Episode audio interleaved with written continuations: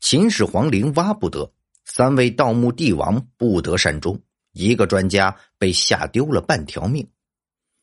秦始皇是万世帝王之师，也有人称之为祖龙。焚书坑儒已被证明是抹灰，秦始皇的形象变得更加真实高大。秦始皇的形象被一位姓郭的大文学家抹得最黑，为此还引出了一位伟人的反驳：劝君少骂秦始皇，焚坑事业要商量。祖龙魂死夜犹在，孔学名高实批康。百代都行秦政法，十批不是好文章。熟读唐人封建论。莫从子后反文王。此时一出，郭大家被吓丢了半条命，骂秦始皇的声音也小了很多。秦始皇陵也一直没有被破掉、砸掉。这些人当年是准备在啥条件都没有的情况下，对祖龙之墓进行发掘的。祖龙之墓不可挖，这在千百年前已经形成了公论。只有三个不同时代的枭雄帝王敢在太岁头上动土。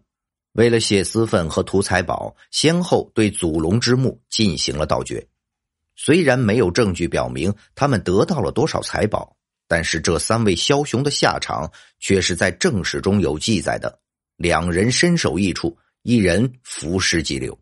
尤其是那两个身首异处的家伙，其死状之惨，想起来都让人毛骨悚然。按照正史记载。先后盗掘过祖龙秦始皇之墓的枭雄有三个，他们就是西楚霸王项羽、后赵太祖武皇帝石虎石继龙、黄巾军大齐金统皇帝黄巢。他是不是满城尽带黄金甲里面那白胡子老头？如果黄巢真的满身都是黄金甲，那么人们就有理由怀疑那些黄金是从秦始皇陵盗出的了。黄巢的下场很悲惨。他连自杀都死不成，最后是被亲外甥林岩宰了。朝乃自刎不诛，严因斩之，及兄存弟业、魁、亲、丙、万通嗣后，并杀其妻子，悉寒首。黄巢身死名灭，也算是为盗掘秦始皇陵而付出了应有的代价。而后赵那个接人石虎石继龙，下场也不是很妙。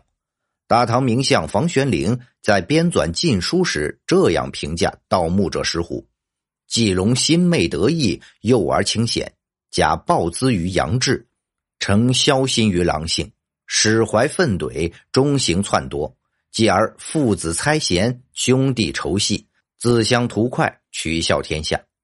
石虎之所以成为天下笑柄，是因为他的十三个儿子没有一个得善终。石虎自己亲手杀了两个，武道天王冉闵替他杀了三个，剩下八个基本都死于兄弟相残。石虎本人也被前燕皇帝慕容俊从坟墓里挖出来，用鞭子抽了一顿后扔进了河里。正像古人所说的那样：“爱人者，人恒爱之；敬人者，人恒敬之；杀人者，人恒杀之；盗人墓者，其骸骨将不存。”石虎断子绝孙。黄巢身首异处，最早盗掘秦始皇陵的西楚霸王项羽，则直接在战场上被人拆分了。王毅取其头，与其相柔剑争项王。郎中齐阳喜，其司马吕马童，郎中吕胜、杨武各得其一体。古代酷刑中有五马分尸，项羽被武侯拆分。秦始皇九泉之下有之，也会笑出声来。秦始皇杀了四百六十个江湖骗子和无良文人，被当成了一宗大罪。项羽坑杀了二十多万俘虏，却被当作大英雄。看来史学家的双标从司马迁那时候就开始了。不管怎么说，屡次被盗的秦始皇陵只是被毁掉了地表建筑，真正的祖龙嬴政还在水银环绕的地宫中安眠。而对秦陵下手的三个枭雄，两个身首异处，一个伏尸即流，这岂不是恶有恶报？后世打着考古旗号自掘祖坟的专家们，岂不应该引以为戒？好了，以上就是本期的内容。如果您喜欢我们的节目，欢迎订阅、点赞、转发，感谢大家的支持。